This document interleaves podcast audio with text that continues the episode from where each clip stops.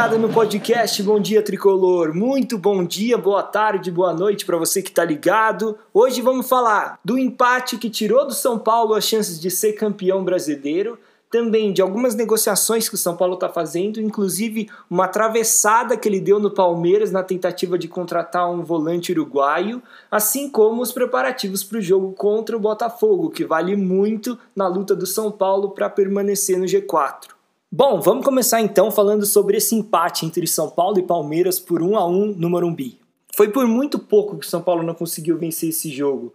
O time se entregou bastante durante a partida toda, conseguiu fazer 1 a 0 e nos acréscimos num lance assim de muita pouca sorte do São Paulo, num chute desviado pelo Luan, o Rony conseguiu empatar para o Palmeiras. E é um resultado melancólico para um time que ficou tanto tempo brigando para ser campeão e viu essa diferença para os outros times derreter ao longo das partidas em 2021.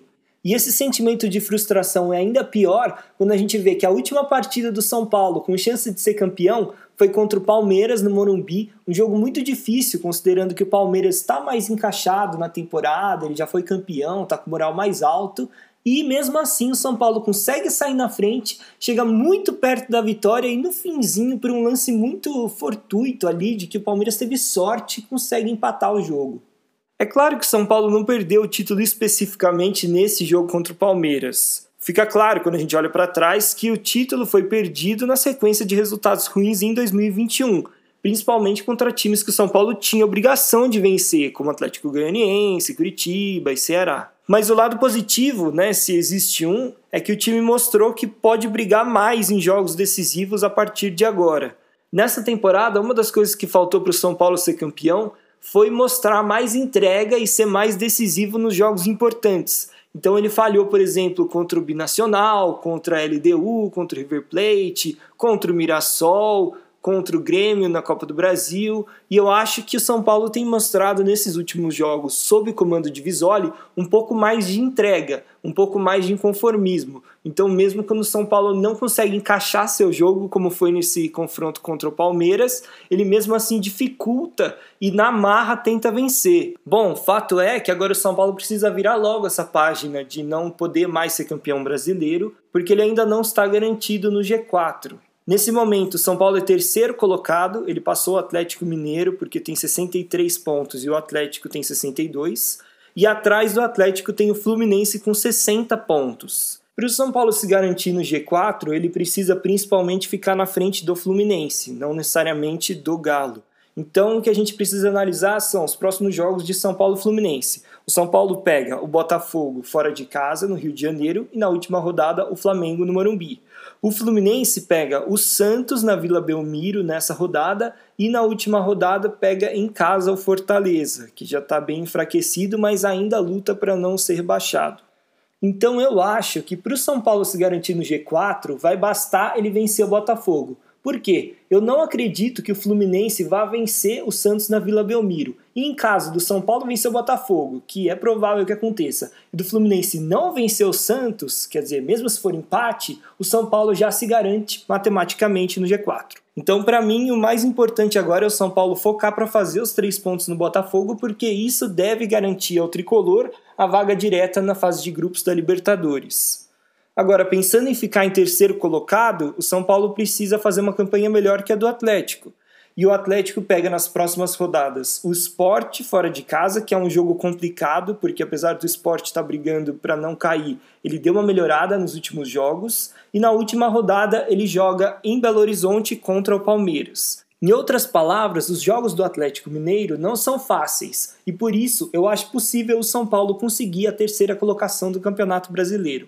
Esse terceiro lugar seria interessante para o tricolor não só por uma questão moral de ficar na frente dos adversários e tal, mas também porque o São Paulo, se ficar no terceiro lugar, ganha uma premiação maior do que se ficar no quarto lugar. E considerando que o time está numa situação financeira ruim, cada milhão ali que ele ganha por uma posição a mais do Brasileirão já faz a diferença.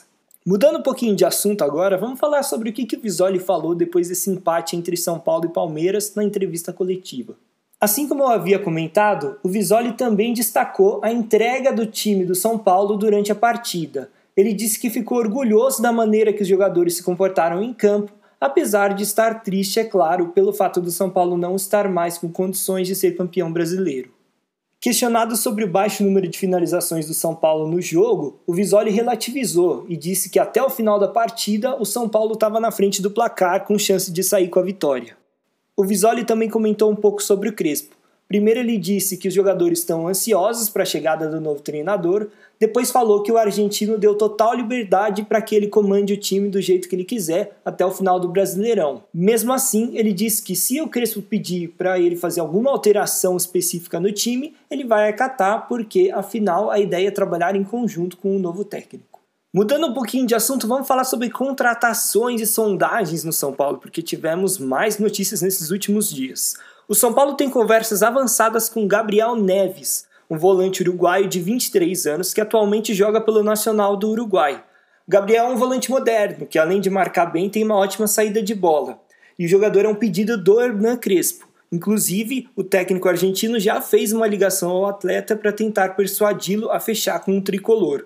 Outro time que tem interesse na contratação do Gabriel é o Palmeiras. O time alviverde foi atrás do uruguaio a pedido do técnico Abel Ferreira. Porém, depois que o São Paulo entrou na negociação, a informação que nós temos é de que o jogador está mais inclinado a fechar com o tricolor.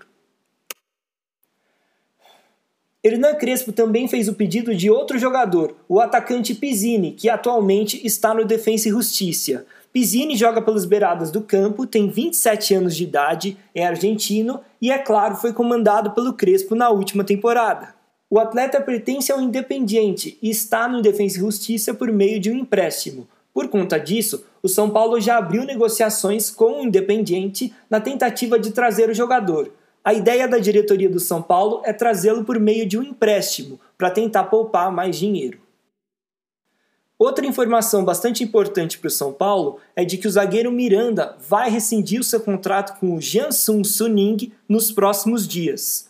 Miranda tinha contrato com o Jansung Suning até a metade do ano e depois já tinha pretensão de vir para o Brasil. Porém, ao que tudo indica, essa vinda vai ser antecipada, já que o atleta e o clube conseguiram chegar num consenso para rescindir o contrato nos próximos dias. Com isso, tem três clubes interessados na vinda do Miranda aqui no Brasil, pelo menos por enquanto. O São Paulo, onde ele foi tricampeão brasileiro, o Flamengo, que tem interesse em contratar um zagueiro e conta ainda com a presença do Rogério Ceni para tentar convencê-lo, já que Ceni e Miranda jogaram juntos no São Paulo, e também o Curitiba, que é o time no qual o Miranda jogou nas categorias de base. Agora, teve um jogador que chegou no São Paulo essa semana, não porque foi pedido ou estava sendo sondado, mas porque ele voltou de empréstimo, que é o Everton Felipe. O Everton Felipe passou sua última temporada no Atlético Goianiense e agora, como o empréstimo dele terminou, ele voltou a treinar no CT da Barra Funda. A ideia do São Paulo é consultar o Crespo para ver o que, que ele acha desses jogadores que estão voltando de empréstimo, para aí saber o que fazer com eles, se eles vão ser reintegrados ou se podem ser negociados. Com isso, a gente fecha os assuntos de sondagens dentro do São Paulo. Então, vamos falar agora do próximo jogo do tricolor, válido pela penúltima rodada do Brasileirão contra o Botafogo no Engenhão. O São Paulo vai pegar um Botafogo muito desmoralizado, porque já está rebaixado, além de vir de uma sequência muito negativa de resultados, e tem a chance aí de garantir a permanência dele no G4, como eu falei no início do episódio. Para esse confronto, o São Paulo conta com a volta do lateral direito Igor Vinícius, que cumpriu suspensão no jogo do Palmeiras por conta de um terceiro cartão amarelo. O Gabriel Sara também deve voltar. O Meia se recuperou da lesão na coxa e já treinou com bola no sábado, dia 20, então provavelmente ele vai estar à disposição do Visoli. Por outro lado, o Carneiro é uma dúvida no ataque. O atacante saiu no comecinho do choque rei, com dores nas pernas, depois de levar uma pancada na lombar. Além dele, o Daniel Alves ficará de fora desse jogo, porque tomou o terceiro cartão amarelo contra o Palmeiras. Dado que o Daniel jogou muito bem contra o Flamengo em todos os jogos dessa temporada, não duvido que ele tenha forçado esse cartão amarelo para garantir que estaria em campo contra o Rubro Negro na última rodada. Com isso, o Visoli tem algumas questões a definir no time principal do São Paulo. Se o Sara tiver condições de jogar os 90 minutos, provavelmente ele vai entrar como titular na vaga onde estava o Tietê e o Tietê vai ser recuado para jogar no lugar do Daniel Alves. No ataque, a lógica é que o Pablo substitua o Carneiro, caso o uruguaio não tenha condições de jogo. Porém, o Pablo vem mal e foi assim excepcionalmente ruim nesse jogo contra o Palmeiras. Então não me surpreenderia se o Visoli colocasse, por exemplo, o Toró para começar o jogo do lado do Luciano. Um outro jogador que seria interessante de entrar nesse jogo contra o Botafogo seria o Igor Vinícius. Não tenho nenhuma informação de que ele vai entrar no lugar do Juan Fran, mas aí a minha opinião de que ele poderia entrar no lugar do espanhol nesse jogo, até para o Juan Fran se preservar para o jogo contra o Flamengo na última rodada. Eu entendo que num jogo como esse, contra o Botafogo, em que o São Paulo não é tão exigido na defesa, o Igor Vinícius dá uma boa opção de velocidade pela direita. E o Juan Fran, que é o lateral mais defensivo, mas já tem uma certa idade, poderia descansar para chegar inteiro contra o Flamengo num jogo que o São Paulo vai ser exigido muito mais na parte defensiva. O São Paulo tem quatro jogadores pendurados para esse jogo contra o Botafogo: o Gabriel Sara, o Reinaldo, o Léo e o Vitor Bueno.